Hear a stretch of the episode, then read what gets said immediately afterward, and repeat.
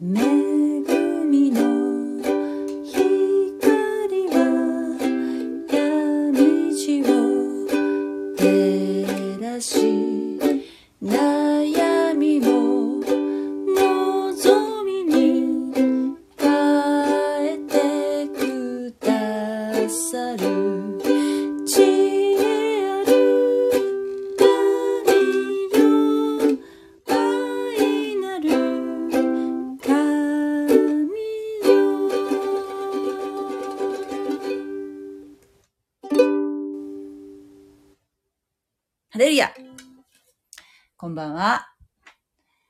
恵みの光は闇地を照らし、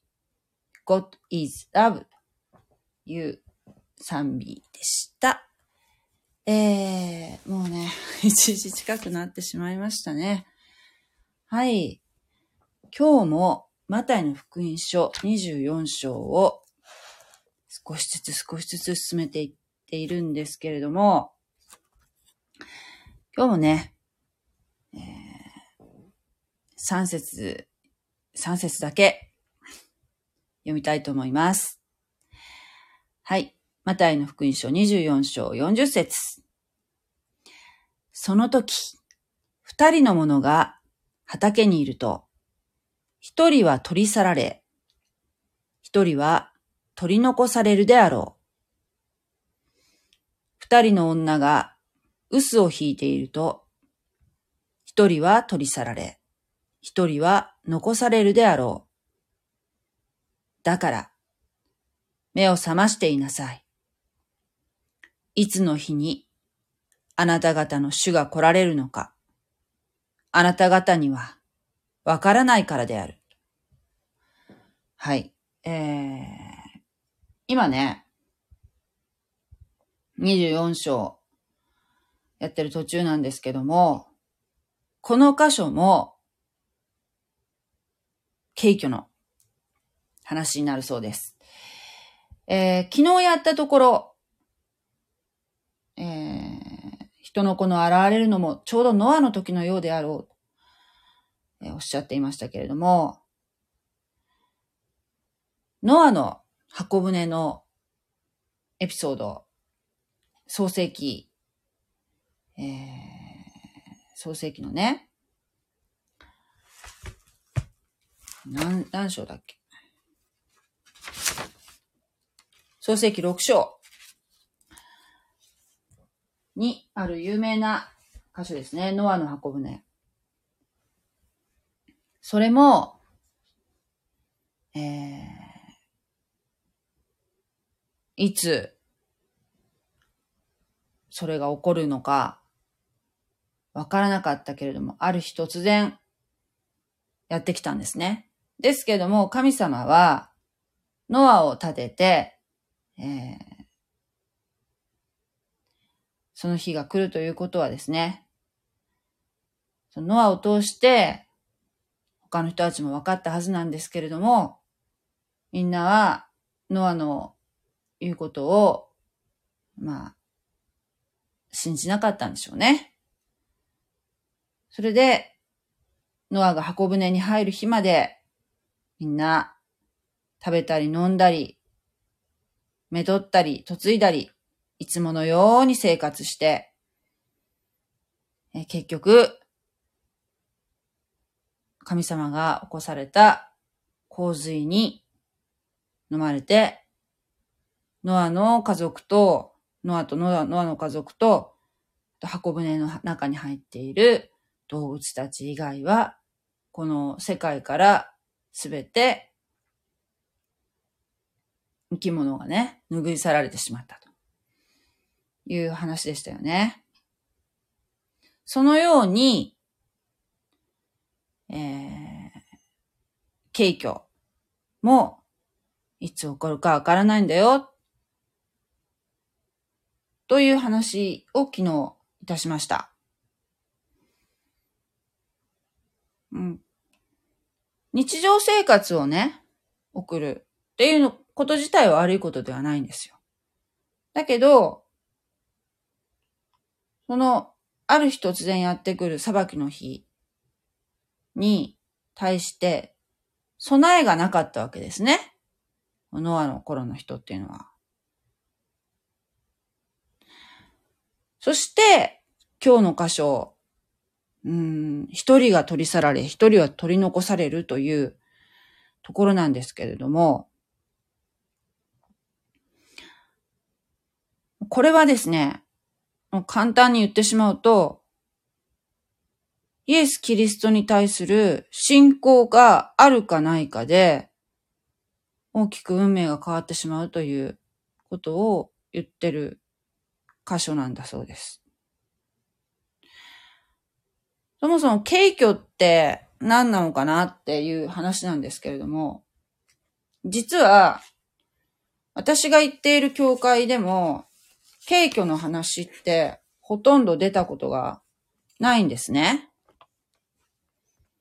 うーん。マタイの福音書を、まあ、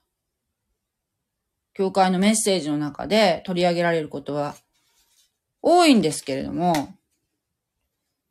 この箇所をメッセージで聞いたことは、私はそんなにね、あの、信仰生活長くないんですけど、まだ5、6年のな感じなんですけれども、えー、自分が行ってる教会で聞いたことは一度もありません。まずその、そもそも週末の話っていうことを、えー、教会で、なかなか聞かないですね。よく考えると。それはなんでなのかよくわからないんですけれども、教会に、あの、信仰告白って、教会の信仰告白というのがあるんですね。それには、週末のことに対する信仰のことは書いてあったんですね。それ見せてもらったときに。あるんだけど、やっぱなんかこう、ど、どこかもやっとしてるっていうか、えー、なんかね、はっきりこういうプロセスでありますっていう感じでもう、なんかはっきりしない。もやんとしてるっていう印象はありました。うん、だから、この週末に関するところっていうのは非常に解釈が難しいし、うん、だからといって自分勝手に解釈するっていうことは、えー、非常に危険というか、いけないことだと思うんですね。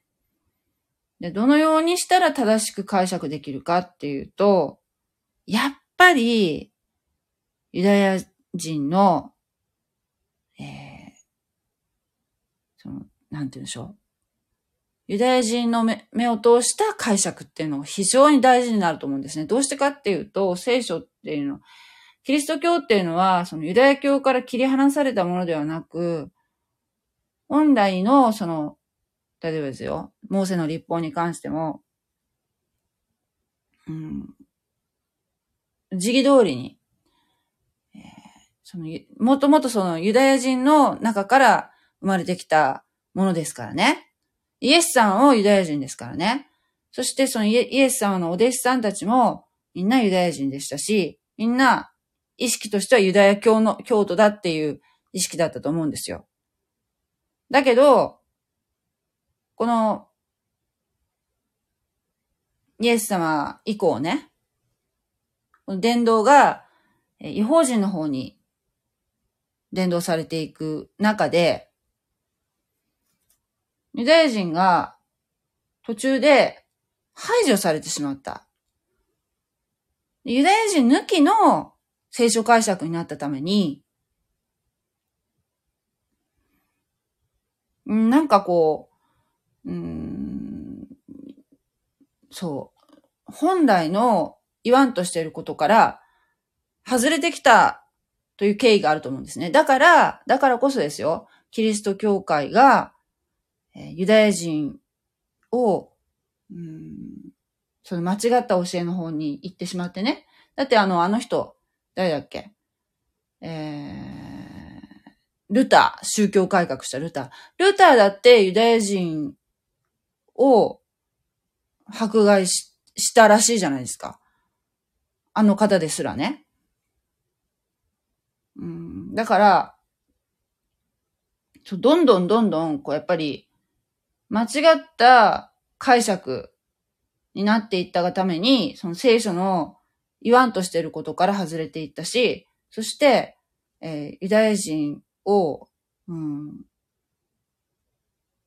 なんていうんです、なんていうんです迫害するというね、間違ったことをね、やっぱキリスト教会っていうのはやってきたんだと思うんですよ。あの十字軍だってね。だから、そこを、えー、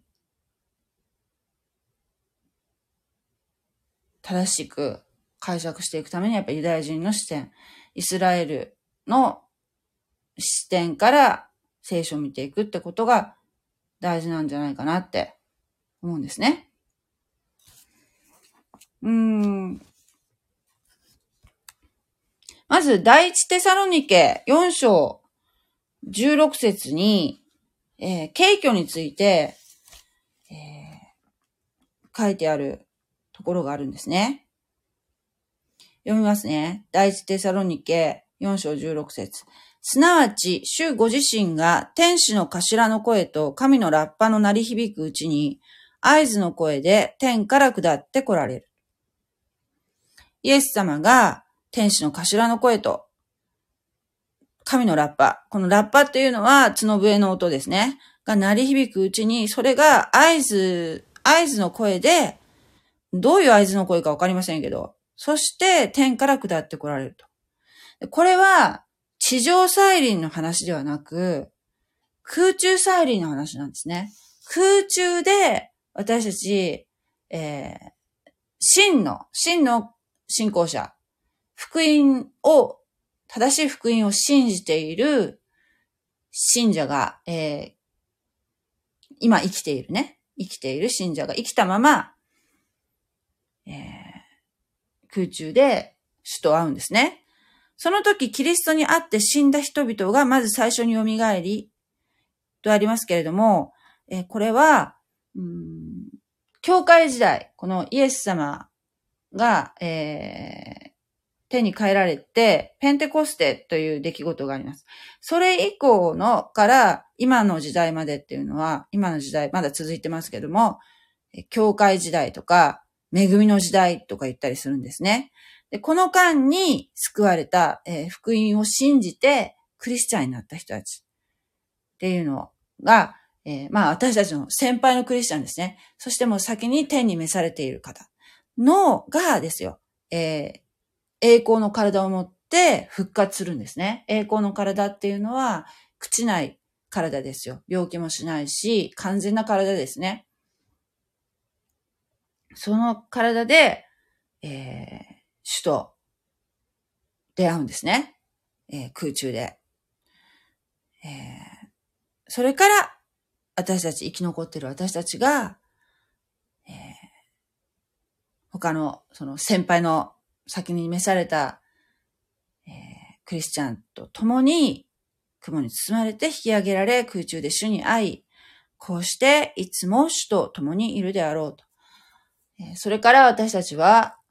えー、天国に行きます。そして、そこで、えー、イエス様と、うん、結婚式結婚式があるんですね。結婚式が。で結婚式の、えー、結婚式というのは、どのような形で行われるのかっていうのはちょっとわからないんですけれども、おそらくですよ、えー、そこで、うん、まず、その地上でどのように信仰生活を送ってきたかということのまあ、裁きがあるわけですね。主の前で。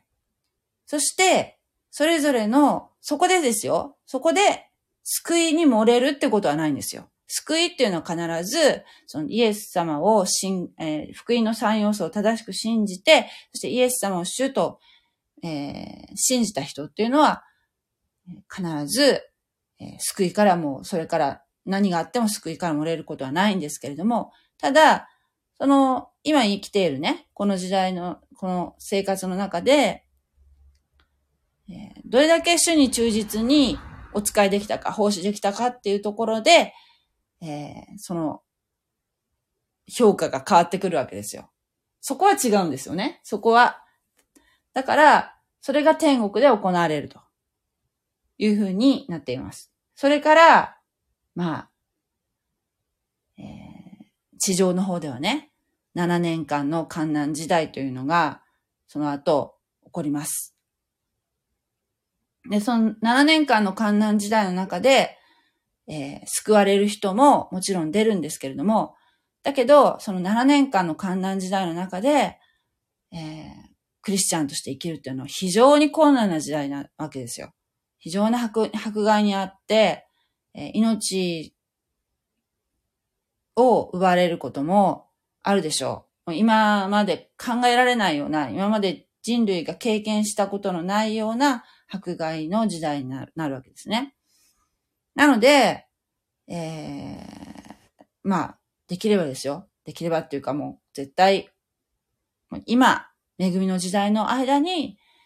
イエス・キリストを信じていただきたいなっていうのは本当に私の願いなんですけれども、それから、えー、7年間の観難時代が終わった時に、天国で待機していた私たちクリスチャンは、イエス様と共に、イエス様が地上に再臨される時に、一緒にまた地上に戻ってくるんですね。そこから千年王国、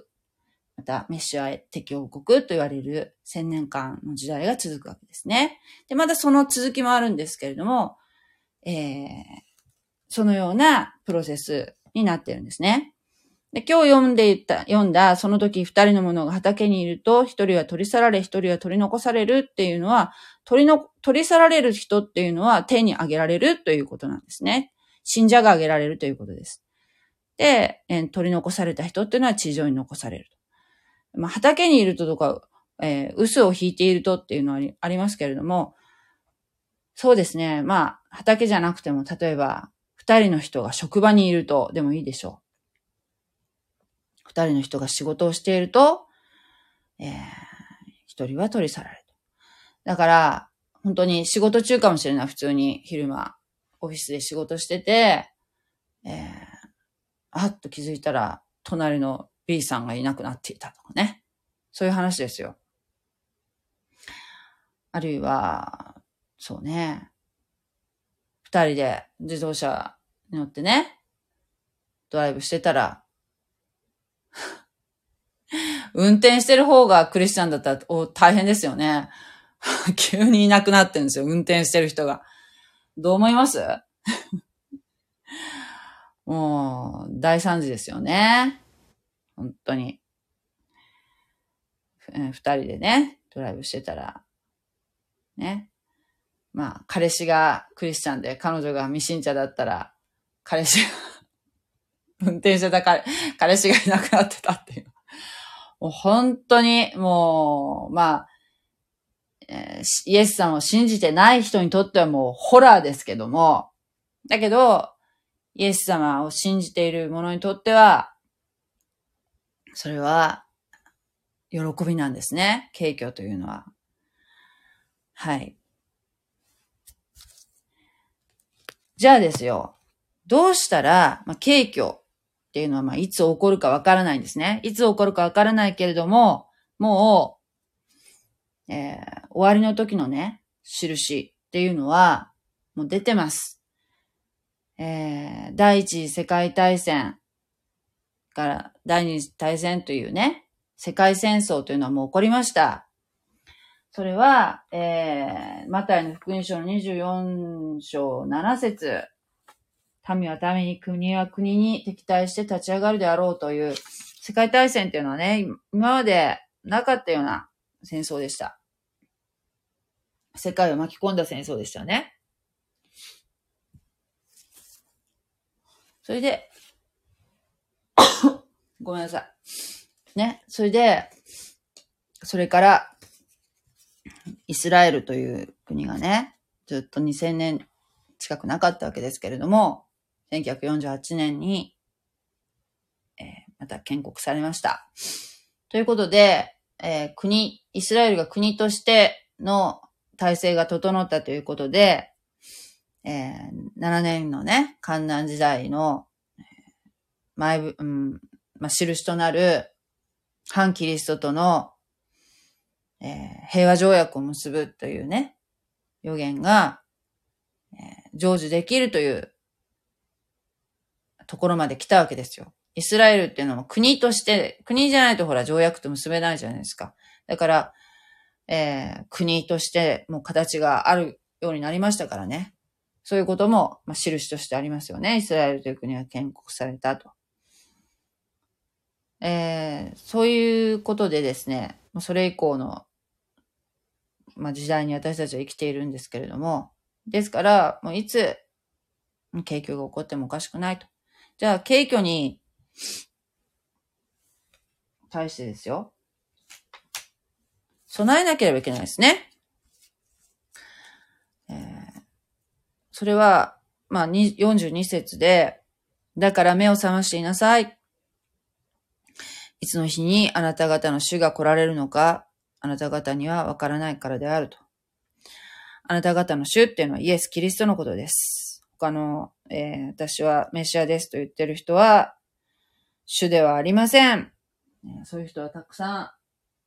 今までも現れましたけれども、その、そういう人のことを信じてはいけませんね。まず、敬虚に備えるというのは、福音を信じるということが大前提になりますね。それも、明日、いつか、そうね。うん、いつか、いつかまあ、私が、そう、仕事が退職して、老後を迎えてからですかね、とかね。おっしゃる方はたまにいらっしゃるんですよね。えー、それとかね、もうずっともう私よりね、私よりずっと教会生活長いね、えー、求道者っていう方いらっしゃいますよ。えー、クリスチャンじゃないと。でも教会が好きだから来てると。まあ、わかりません。なんで来ら来られてるのかね。うん。そういう方もいらっしゃいます。だけど、いつかではなくて、今、信じるってことがとても大事なんですね。どうしてかっていうと、もういつ起こってもおかしくないんですよ、景況っていうのは。それ、そこで救われた方が絶対いいですよ。もう観難時代に救われたらもう、本当命狙われるようなね、時代に入ってくるわけですから。ですからね、もう今、信じてほしいなと思います。福音。福音というのは何かと言いますと、イエス・キリストが私の罪のために十字架についてくださり、身代わりの死を遂げられた。そして、墓に葬られた。そして三日目に蘇られて今も生きておられるということです。正しい福音を知りたい方は、聖書には、の、うん、第一コリント15章、15章に載ってます。もし、こう、福音ですと言って聞いて、それが正しい福音かどうか、うん、確認したいと思われた方は、私の言葉も鵜呑みにせず、ぜひ聖書を開いて、そこにそれが書いてあるかどうか、ご自分でも確かめられたらいいと思うんですね。第一コリント、第一コリント、えー、15章、15章、えー、の、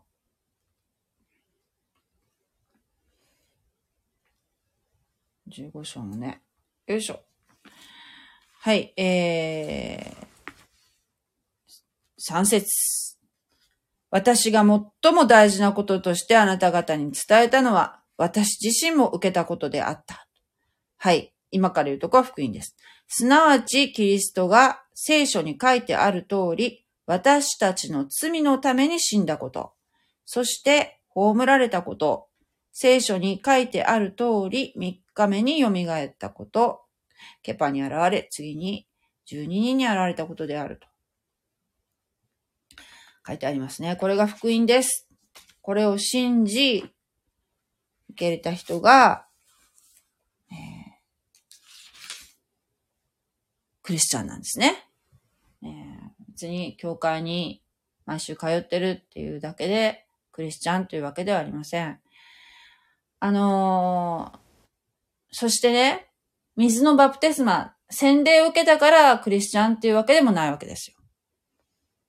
それはどうしてかっていうと、福音を正しく信じているってことがすごく重要になってくるんですね。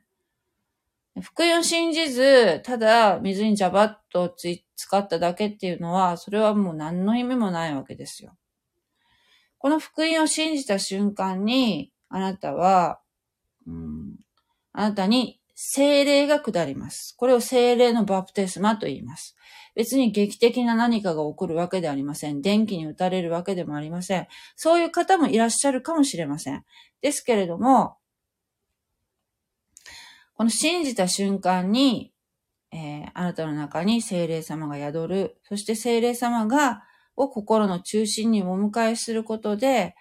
えー、あなたは少しずつ、えー、作り変えられていくんですね。普通の人はですよ、あの、自分の中心に何があるかっていうと、自分が座ってるわけですよ。自分が神様みたいになってるわけですね。で、これを良しとするのが今の世の中じゃないですか。自分、自分自分って言うじゃないですか。自分を神様のようにするわけですよ。何でも自分で決めると。自分の人生、自分のものっていうの学校でもなんか言われたような気がするな。あなたの人生はあなたのものですっていうのは、一見すごく正しいことのように思いますけれども、さあ、それは本当にそうかなって、えー、立ち止まって考えると、自分ほど危ういものはないんじゃないでしょうか。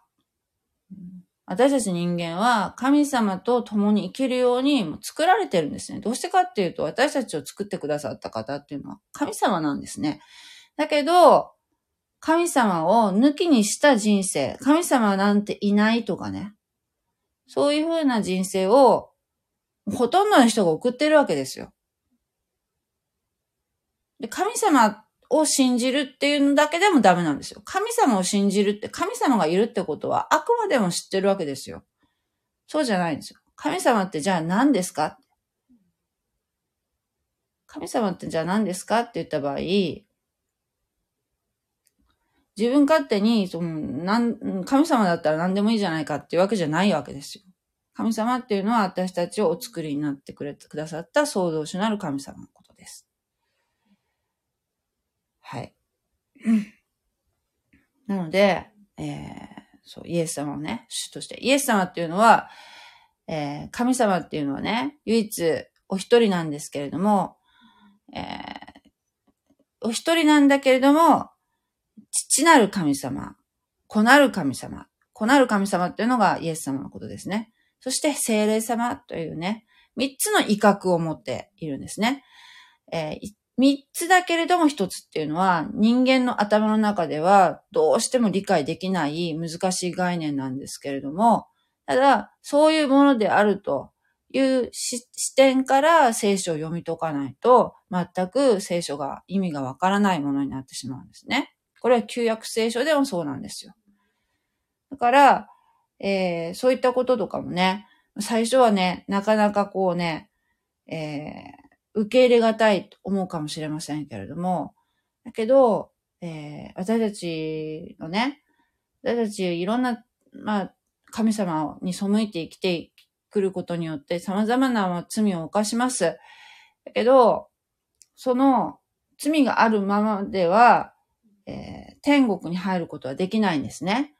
で、いろんな他の宗教は天国に入るために、天国というかね、まあ極楽でもいいですよ。入るために技による救いを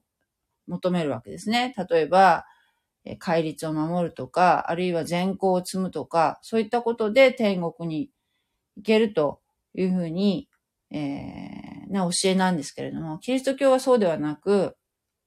そういう自分のね、人間のね、行い程度では、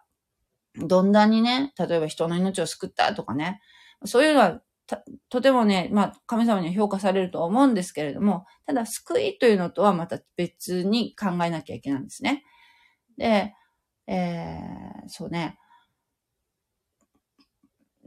自分のその善行によってでは全然もうそれ足りないわけですよ。いくらやったって人間のややってること自体にはね。だから神、代わりに、イエス様、神様自身が人間として、この地上に最初に来られてね。そして、えー、十字架に、十字架につけられて、そしてイエス様が血でイエス様の流された血によってですよ。えー、私たちは神様の刑罰、私たちが受けるべき神様の刑罰を地獄に落ちるしかないような、えー、私自身をですね、イエス様が代わりにその罰を受けてくださったわけですね。身代わりに。そして、えー、死なれました。それから、お墓に葬られ、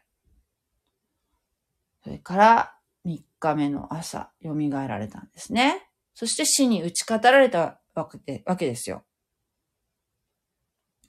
それを、その、そういうお方だと、イエス様はそういうお方であるということを感謝して受け取って、自分のこととして受け止めて、イエス様は私の主です。信じた瞬間にあなたは、えー、救われるんですね。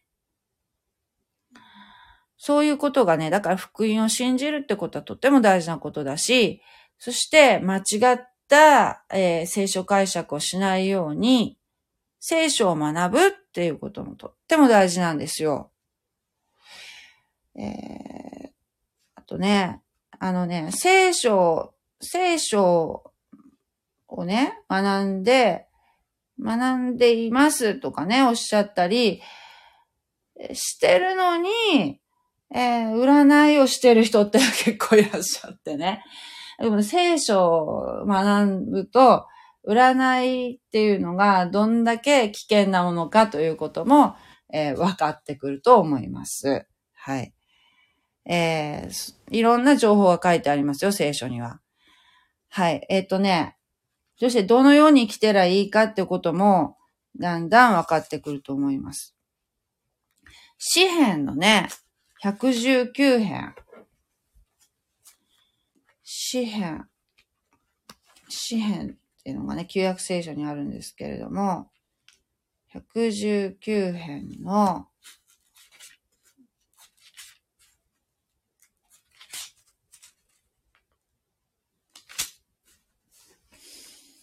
えー、っとね、どこやったかな ?119 編の、あ、100、119編っていうのはね、とても長いね、えー、詩なんですけれども、105節、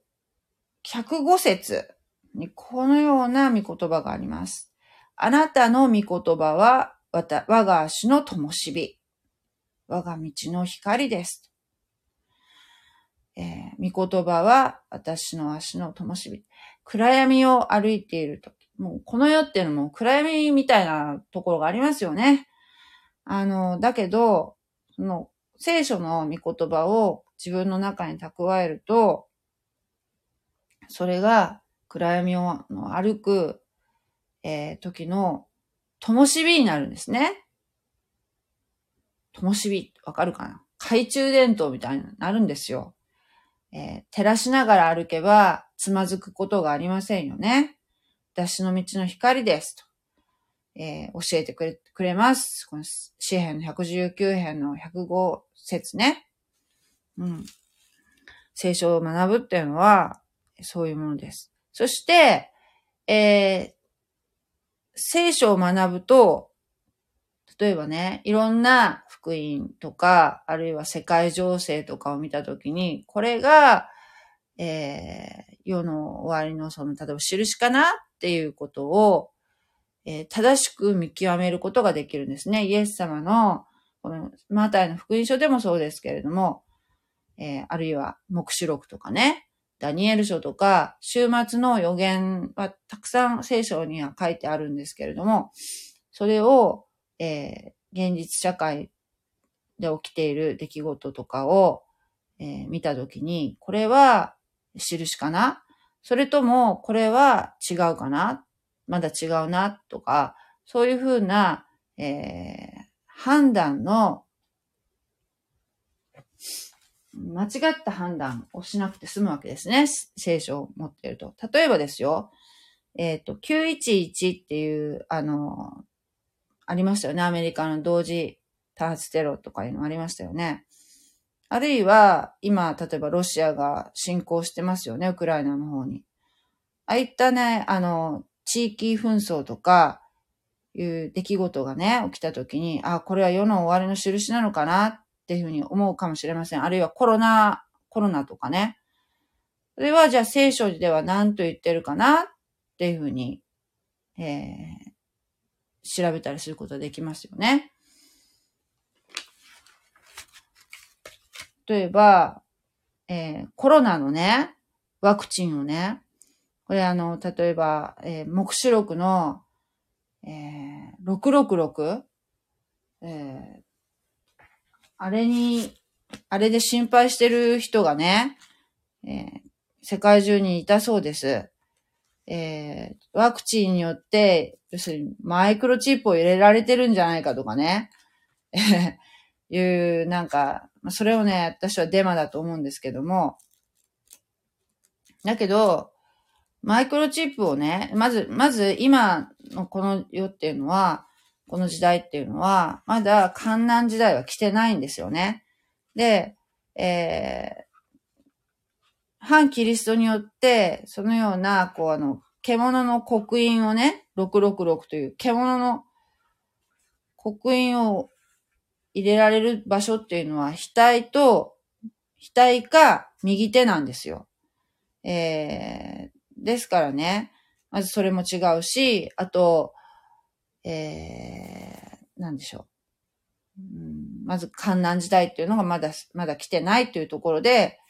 え、コロナのワクチンはそういうものではないということがわかりますよね。だからそういうデマに流されないで済むんですよね。聖書をきちっと知っておくとね。